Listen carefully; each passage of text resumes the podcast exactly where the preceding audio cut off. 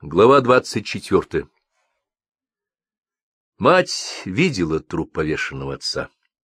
Он висел три дня, фашистская норма, фашистский стандарт. В этом смысле отца постигла участь других публично повешенных, но эти три дня были последними днями гетто. Немцы были большие мастера камуфляжа, на воротах Освенцима висела надпись «Работа делает свободным». Работа была одна — задыхаться в газовых камерах. Свобода тоже одна — освободиться от этой страшной жизни. Но сентябрь сорок второго уже не сентябрь сорок первого. Теперь люди знали истинную цену этим изречениям. И потом маленький городок. Все очень близко. Вот гетто, а рядом Арийская улица. Вот живут порядочные люди, а рядом полицай. И что знает полицайка, часто знает жена порядочного человека. И во многих домах офицеры из виршафт-команды, учреждений по эксплуатации хозяйства района и просто солдаты, и могут случайно, а иногда и не случайно обронить слова, которые позволяют о многом догадаться. И Юденрат связан с городской управой. И там, представьте, тоже попадались порядочные люди и у работающих на предприятиях все чаще отбирают рабочие карточки, значит, завтра в лес, если на это годен. А если не годен, жди, когда тебя отправят на поляну в яму. Как птицы чувствуют приближение бури, как звери ощущают первые подземные толчки, так и эти люди поняли, что наступает их час, готовится последняя окончательная акция. 13 сентября двадцать женщин были направлены в бывшие ФЗУ на уборку. Мыли, скоблили, чистили, приводили в порядок отхожие места, перетаскивали со склада кровати, постельное белье, столы, стулья и шкафы, вешали умывальники. Готовилась казарма. Для кого? И следующие люди подсказали. Для зондер-команды А из Чернигова. Зондеркоманда означала уничтожение гетто. Тут же моя мать дала знать об этом дяде Грише. Но как? После налета на станцию режим опять ужесточился.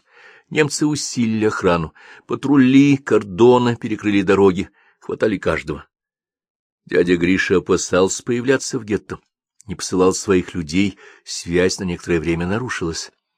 Но сообщить о предстоящей акции надо во что бы то ни стало. И встал вопрос, кого послать? Не в лес даже, в лес при таких условиях добраться невозможно, хотя бы в ближайшую деревню.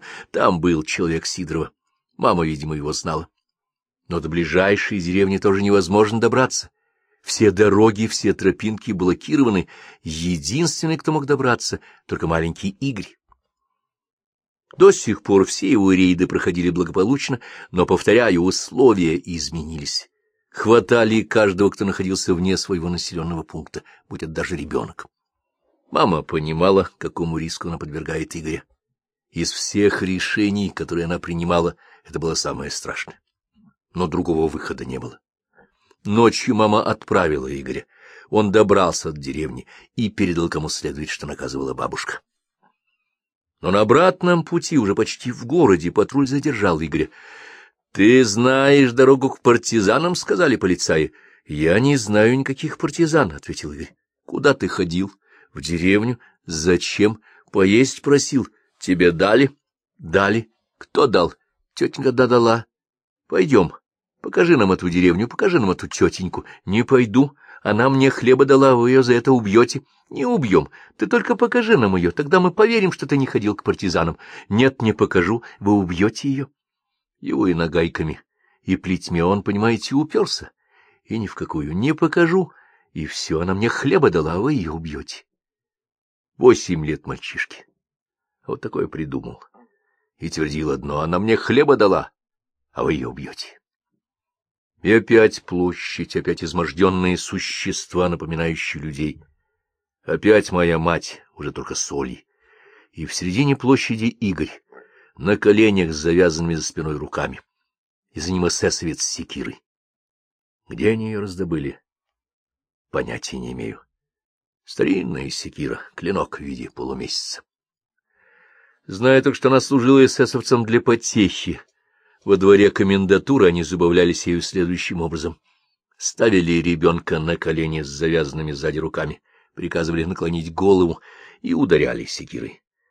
Пари выигрывал тот, кто с одного удара разрубал ребенка точно пополам. Так они забавлялись во дворе комендатуры. Теперь устроили забаву для всех. Штальби сказал моей матери, — Твой внук ходил к партизанам. Если он покажет дорогу, то будет жить. Если он не покажет дорогу, умрет. — Он не знает дороги к партизанам, — ответила мать. Тогда Игорь закричал, — Бабушка, я боюсь. И мама ответила, — Не бойся, Игорек, они тебе ничего не сделают. Опусти голову и закрой глаза.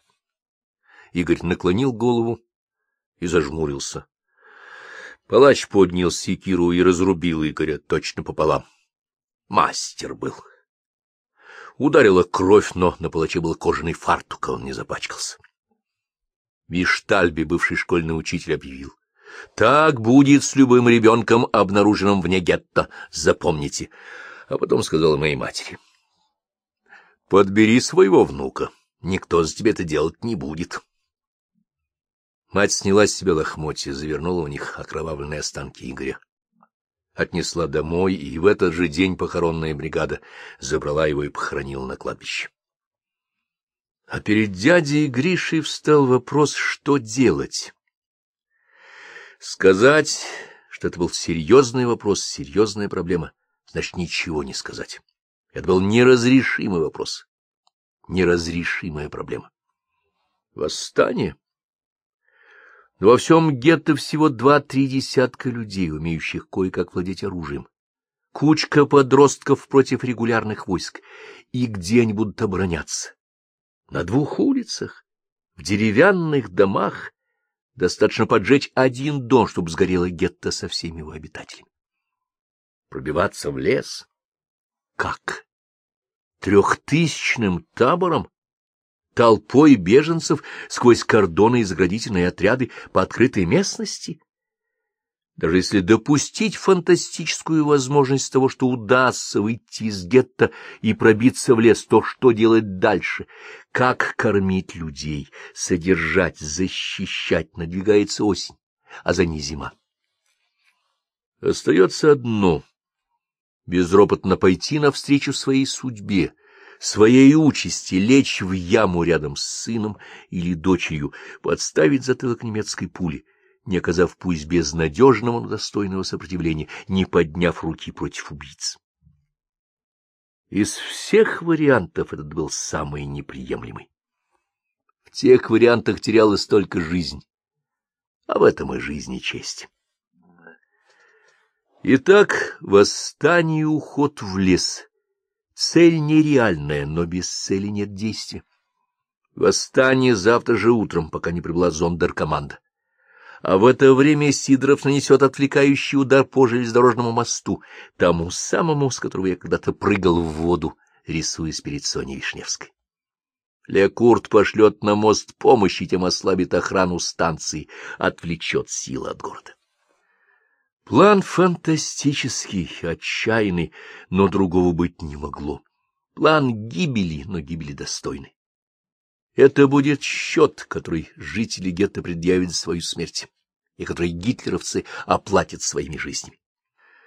Вечером Гриша с своими бойцами, шестнадцать человек, затесался в рабочие колонны, часовые их уже не проверяли, не пересчитывали, не обыскивали, готовили себя к другой, более важной акции, копили для нее злобу и беспощадность, смотрели на входящих в гетто с холодным равнодушием убийц, для которых эти люди уже мертвы.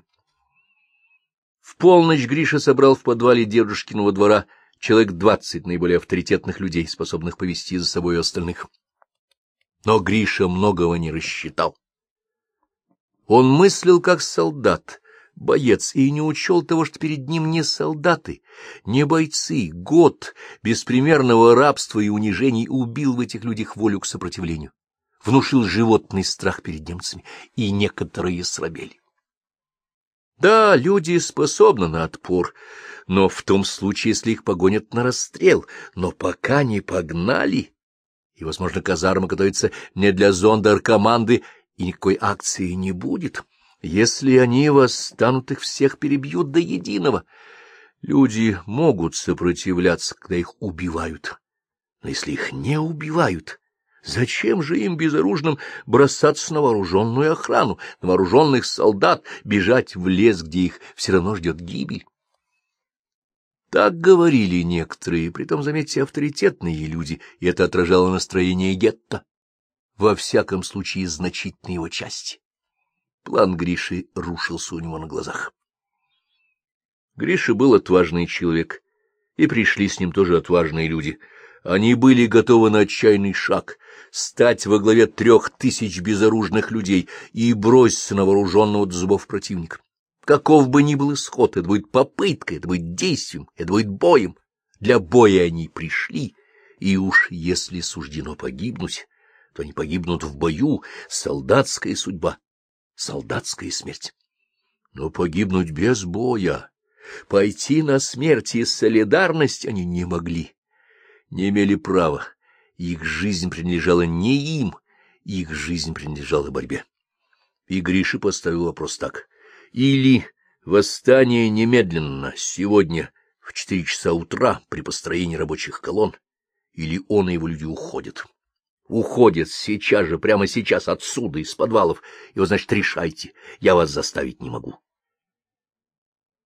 Моя мать, как бывало, дедушка, молча слушала эти прения. Потом сказала. — Вы не мужчины, вы крысы. Немцы правы, вас следует истреблять. Вы хотите попрятаться по углам, но таких углов нет, они найдут вас всюду. Вы говорите, акции не будет, а где восемьсот человек с прорезной улицы? Вы не знаете дорогу к яме? Вам ее послезавтра покажут. Пройдете по ней в последний раз. Вы говорите, люди не поднимутся.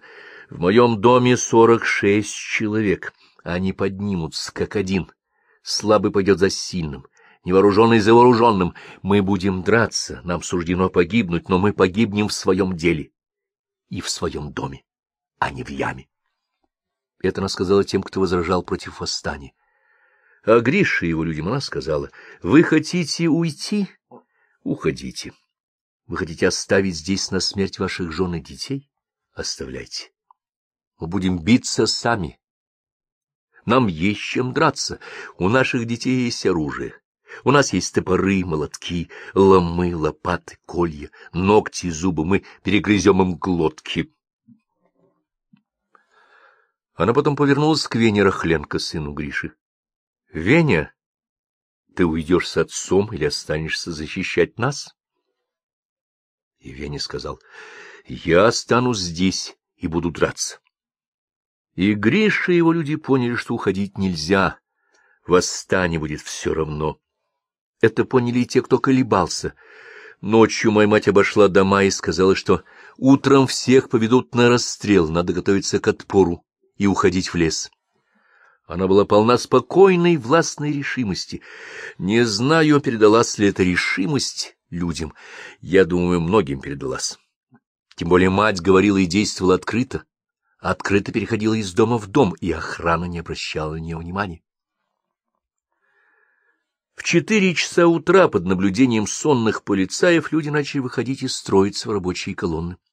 У многих, как было условно, под одеждой были топоры, молотки, ножи, ломики, а у бойцов пистолеты и автоматы. Но из многих домов люди не вышли. Никто не вышел. Даже те, кому надо в лес на работу. Заперлись, забаррикадировали двери и окна. Их обуял страх, они боялись выйти на улицу, где ждет смерть. Не будем их осуждать. Эти люди были безоружны и запуганы. То, что они не вышли на улицу, заперлись, уже было актом сопротивления, первым нарушением правил, которые они себе позволили. И это положило начало восстанию. Полицаи начали вламываться в закрытые дома. Произошла сумятица, она и послужила сигналом. Первым выстрелил в полицая Венера Хленко, за ним другие ребята, и люди, увидев упавших полицаев, набросились на остальных. Это было как взрыв детонатора. Услышав пистолетные выстрелы, снайперы повели прицельный огонь по часовым на вышках. Ребята забросали гранатами караульные помещения и автоматным огнем добивали выбегающих из него эсэсовцев. Другие напали на полицейский участок возле гор управы, третьи ворвались в дом, где жил Штальби, и убили его. Четвертый в дом коменданта Рейнгарта убили его ординарца, но сам Рейнгард успел выскочить в окно. Преследовать его не было времени. И, наконец, раздался оглушительный взрыв. Летит в воздух водонапорная башня на железнодорожной станции. Это сделали партизаны Сидорова. И при взрывах, стрельбе, криках, стонах, ругательствах люди двинулись из гетто. Однако некоторые полицаи успели убежать, отстреливаясь, кое-кого убив и ранив, и многие эсэсовцы тоже спаслись, тоже отстреливались и уходя на станцию. Один часовой на вышке успел открыть по толпе пулеметный огонь. И комендант станции Лекурт поднял по тревоге железнодорожные войска, мобилизовал военных, едущих в отпуск или возвращающихся из отпуска, всех поставил под ружье. Но не двинул их на преследование беглецов, а бросил на охрану станции, немедленно радировал куда следует, и вскоре на автомашинах прибыли части СС и зондеркоманд. Но пока все это происходило, путь был открыт, и моя мать, держа за руку Олю, повела людей из гетто. Повела не через главные ворота, Главные ворота выходили к железной дороге, там были немцы. Вышли с другого конца песчаной улицы, взломав забор у дедушкиного дома, разрезав колючую проволоку. Прошли окраины города, потом мимо кладбища, на дорогу, ведущую в дальние леса. Из гетто вышло человек шестьсот. Остальные остались. Остались те, кто сразу забаррикадировался в домах, и когда с вышки застрекотал пулемет, и улицы обогрелись кровью, многие из тех, кто вышел из дома, вернулись. И, конечно, остались калеки, инвалиды, больные, немощные, старики и старухи, все, кто не мог идти и не было на силы, чтобы их нести. Гриша торопил людей. Немцы быстро помнятся, прибудут их части, организуют погоню. Важно успеть дойти до леса, до условленного места, где ждут два человека с пулеметом. Там можно будет организовать оборону и задержать противника. А до этого места, между прочим, двенадцать километров. И Гриша не мог дожидаться, пока соберутся все бойцы. Многие ребята не уходили из своих мест, продолжали вести огонь из укрытий, им хотелось перебить побольше эсэсовцев и полицаев, мальчики и девочки. Что они знали? У них хватило смелости напасть, но не было умения вовремя отойти. Они думали, что задерживают немцев, на самом же деле они уже были здесь не нужны. Здесь все было кончено. Они были нужны там, на марше, а они остались и уже не смогли уйти. Погибли или присоединились к тем, кто заперся в домах. А Грише был важен каждый боец. Шестьсот человек — это большая колонна, и не воинская колонна, а толпа беглецов, объятых ужасом. Для ее охраны нужно много людей, а с ним был десяток партизан и несколько вооруженных подростков. И все же Гриша выставил охранение — и головное, и боковое, и тыловое, все, что положено. У кладбища он оставил первый заслон. Через три километра второй, если встретят погоню, каждый на своем рубеже. Да, конечно, их перебьют. Да, конечно, они смертники. И все же на какие-то спасительные минуты они задержат противника. Усилить заслон Гриша не мог. Надо было охранять беспомощных, объятых страхом людей, идущих в неизвестность, людей, у которых позади смерть и впереди смерть, и каждый думал о собственном спасении. При первой же панике они могут разбежаться, вернее, разбрестись, бежать они были не в состоянии. Но кто был сильнее, те ушли быстрее, торопились достигнуть леса. Слабые спешили за ними, у них не хватало сил, они садились на обочину или падали на дороге. Их надо было поднимать и тащить. Если оставлять их на поругание врагу, то колонна превратится в стадо зверей. Звери не уносят раненых, это делают люди, и до той минуты, пока остаются людьми. Оставляли только те, кто был уже мертв. Хранить мертвых не было времени, тащить мертвых не было сил. Силы были нужны для того, кто был еще жив. И колонна все больше и больше растягивалась, длинная цепочка бредущих скелетов, падающих и вновь поднимающихся, уже не поднимающихся, каждый брел сам по себе. И вдруг люди остановились. Они услышали за собой стрельбу и увидели языки пламени, взвившиеся в небо. Это горело и истреблялось гетто. Да, это горело и истреблялось гетто. Конечно, с этим можно было подождать, ведь гетто никуда уже не уйдет, следовало сразу броситься в погоню. Но ярость и жажда мести пересилили, их выместили на оставшихся. Прибывший на автомашинах взвод СС отцепил мятежное гетто и приступил к его уничтожению здесь, на месте, на этих улицах. Эсэсовцы попытались вломиться в забрикадированные дома. Оттуда раздались выстрелы, они забросали дома гранатами, люди выбегали на улицы, были пущены в ход автоматы, и песчаные госпитальные залились кровью. И все же люди, вооруженные чем попало, пытались прорвать цепь. Никому это не удалось.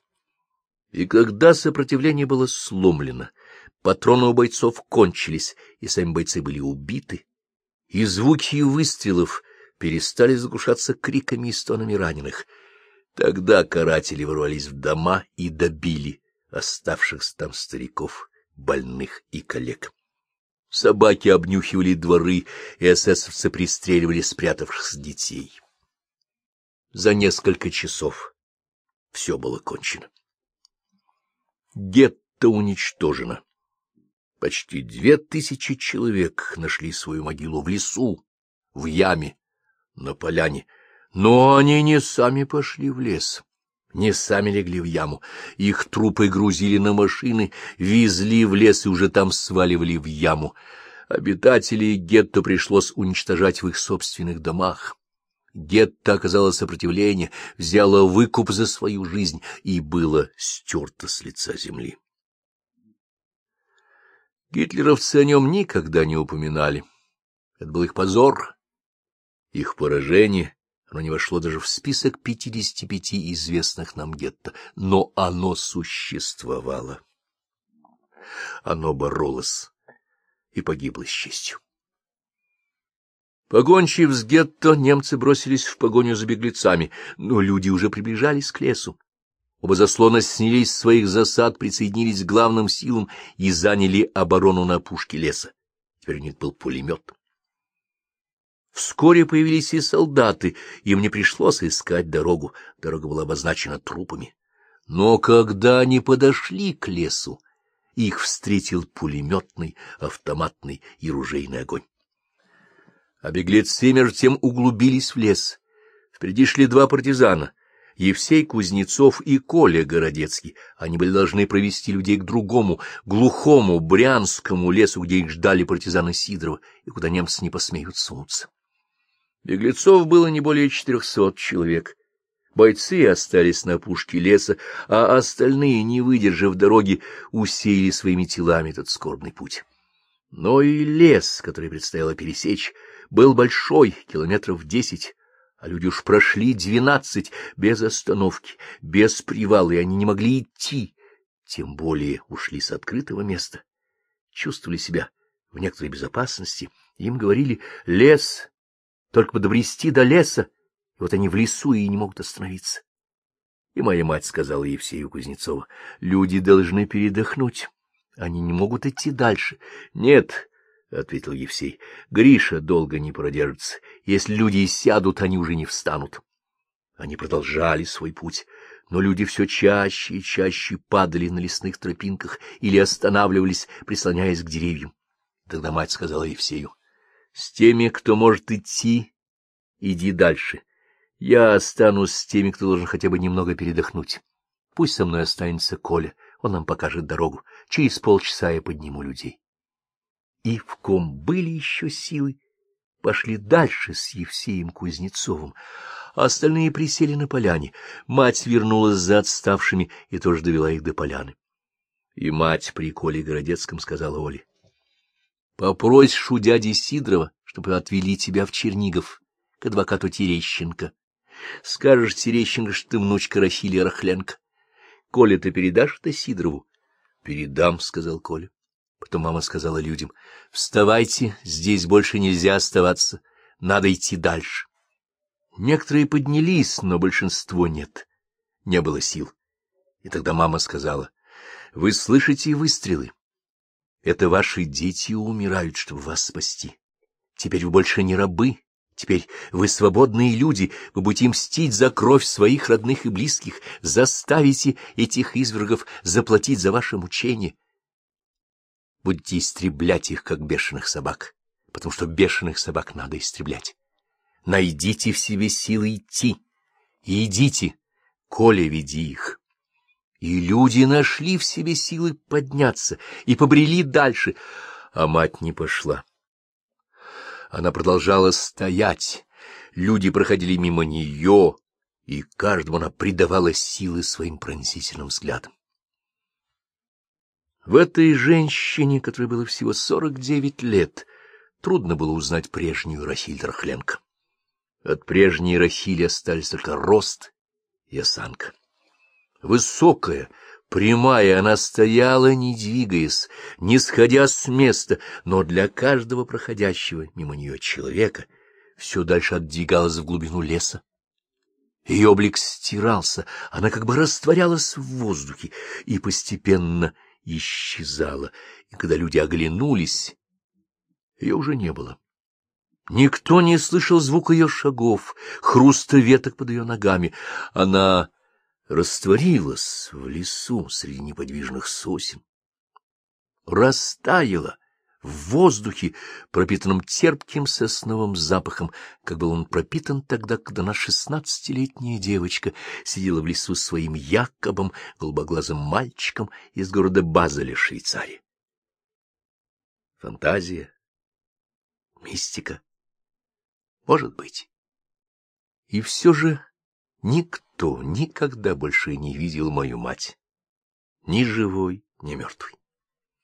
Она исчезла, растаяла, растворилась в воздухе, в сосновом лесу, вблизи маленького городка, где она родилась, прожила жизнь, где она любимой была любима, где, несмотря на все невзгоды, была счастлива, вырастила детей, воспитала внуков, видела их страшную гибель, перенесла то, чего не может выдержать ни одно человеческое сердце.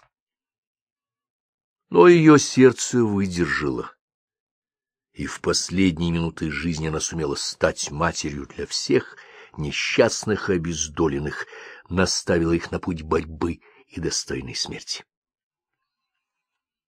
Между тем бой на опушке леса продолжался. Немцы не знали сил противника, залегли постреливали, ждали подкрепления. Через час Гриш отослал десять человек, остался с двадцатью бойцами. Еще через час отослал еще двенадцать, остался с восьмию. Солдаты поднялись в атаку, когда подоспели эсэсовцы. Те шли высокие, здоровые, пьяные, без головных уборов, в черных кителях с закатными рукавами, а на рукавах череп и перекрещенные кости. Шли они во весь рост. Пулемет перебил первый ряд, второй ряд перешагнул через убитых, третий ряд через второй. Они достигли наших и вступили в рукопашный бой. Немцев и полицаев было много, а у Гриш всего восемь человек. Все они погибли в этом неравном бою. Но эсэсовцы потеряли более половины своего состава и дальше в лес не пошли. Приехали их машины, увезли убитых и раненых, а трупы Гриши и его сыновей, Вени и Толи, еще пяти бойцов, остались на поляне. Утром партизаны их забрали, перенесли в дальний лес и проводили в могилу двадцатью залпами из винтовок. В отряд Сидорова пришло около четырехсот человек. Для многих эта страшная дорога была последним усилием, осуществленная надежда последней надежды. Многих похоронили в первую же неделю. Тех, кто выжил, Сидоров оставил в своем отряде или передал в другие отряды, а стариков, старух, больных припрятал у верных людей на хутора, где они дожили свои последние дни. Олю, как наказывала моя мать, переправили в Чернигов к Терещенко. Терещенко ее принял, стал ей отцом, и она носит твое имя — Ольга Терещенко. Теперь у нее двое детей, и, как ее приемный отец, она тоже адвокат.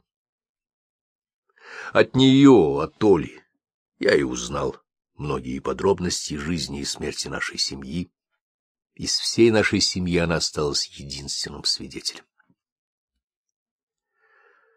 Гетто закончило свое существование в сентябре 42 -го года. Война кончилась в мае 45-го.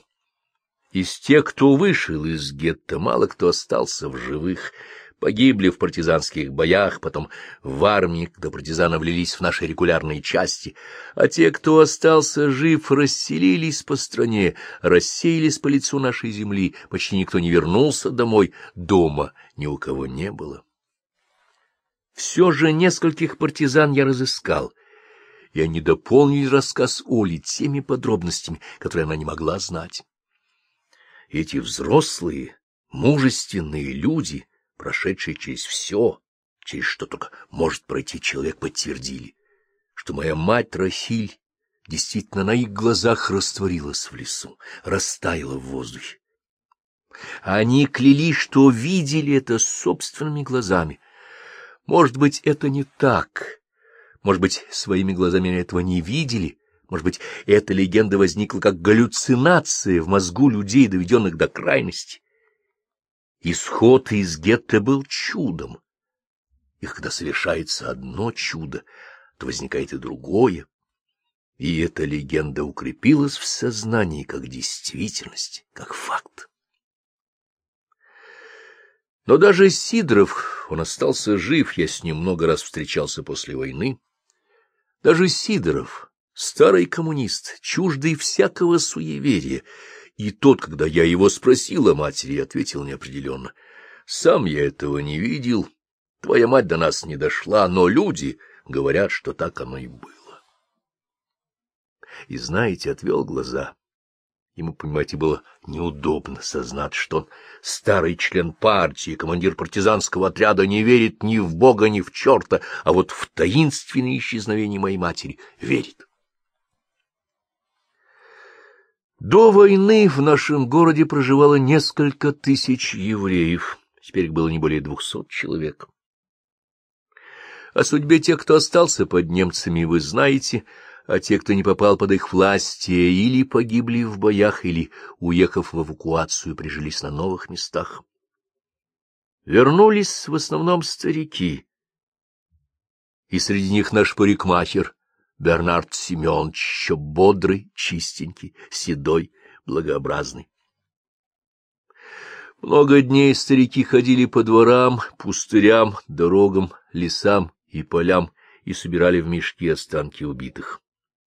Трупы истлели, но некоторых Бернард Семенович опознал по волосам.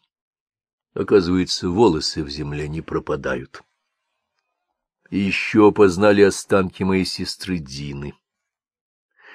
Эсэсовцы привязали ее к кресту старым электрическим проводом. Провод остался на костях, по проводу ее опознали. Останки опознанных захоронили на кладбище, а неопознанных в братской могиле, той, что гитлеровцы устроили в лесу. Старики хотели всю братскую могилу перенести на кладбище, но это было невозможно тысячи убитых, да и кладбища фактически не было. Надгробные плиты растащили, а само кладбище по приказанию комендатуры перепахали. Нашли останки Сташенков, всех десятерых. Они лежали вместе, как и висели вместе. Телеграмму я вызвал Александрину Афанасьевну Сташенок, она приехала, Приехал и Максим, ее племянник, сын Андрея Сташенко, и останки их родных мы захоронили. Второй сын Сташенко Петрусь не присутствовал на этом печальном обряде. Он погиб в боях на Северном Донце. Останки моего отца, Якова Ивановского, не нашли, хотя соседи указали место его захоронения — пустырь по дороге к реке. Я даже нашел человека, который по приказанию полицаев рыл могилу. Но никакой могилы на этом месте не оказалось. Чистый песок. Мы перерыли весь пустырь и ничего не нашли. Только песок. Песок чистый, сыпучий, тяжелый песок. Останки моего отца исчезли бесследно. Странно, не правда ли? Я часто наезжал тогда в город, почти в каждый отпуск помогал как мог. Все это, знаете, требовало много усилий. Восстановить старое кладбище, привести в порядок братскую могилу, собрать деньги на памятник, соорудить ограды. Приезжал и Александрина Афанасьевна Сташенок, Ходили мы с ней в райисполком и в горсовет, там, конечно, сочувствовали, но хватало и своих хлопот. Надо восстанавливать город, предприятие, надо налаживать сельское хозяйство. Все разбито, разрушено. Надо думать о живых, это безусловно. Но забыть мертвым мы тоже не можем. Они не воскреснут. Они продолжают жить только в нашей памяти, и отказать им в этом, лишить их этого, мы не имеем права. Я приезжал, ходил, хлопотал, а когда возвращался в Москву, переписывался с Сидоровым. Он же вышел на пенсию, время у него было. И он тоже помогал, чем мог. С этими людьми он жил, работал и воевал.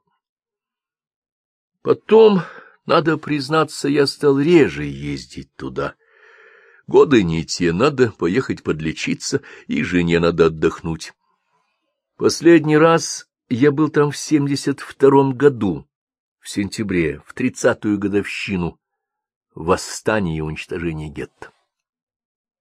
Мы с Сидоровым пошли на кладбище. Кругом золотились осенние поля.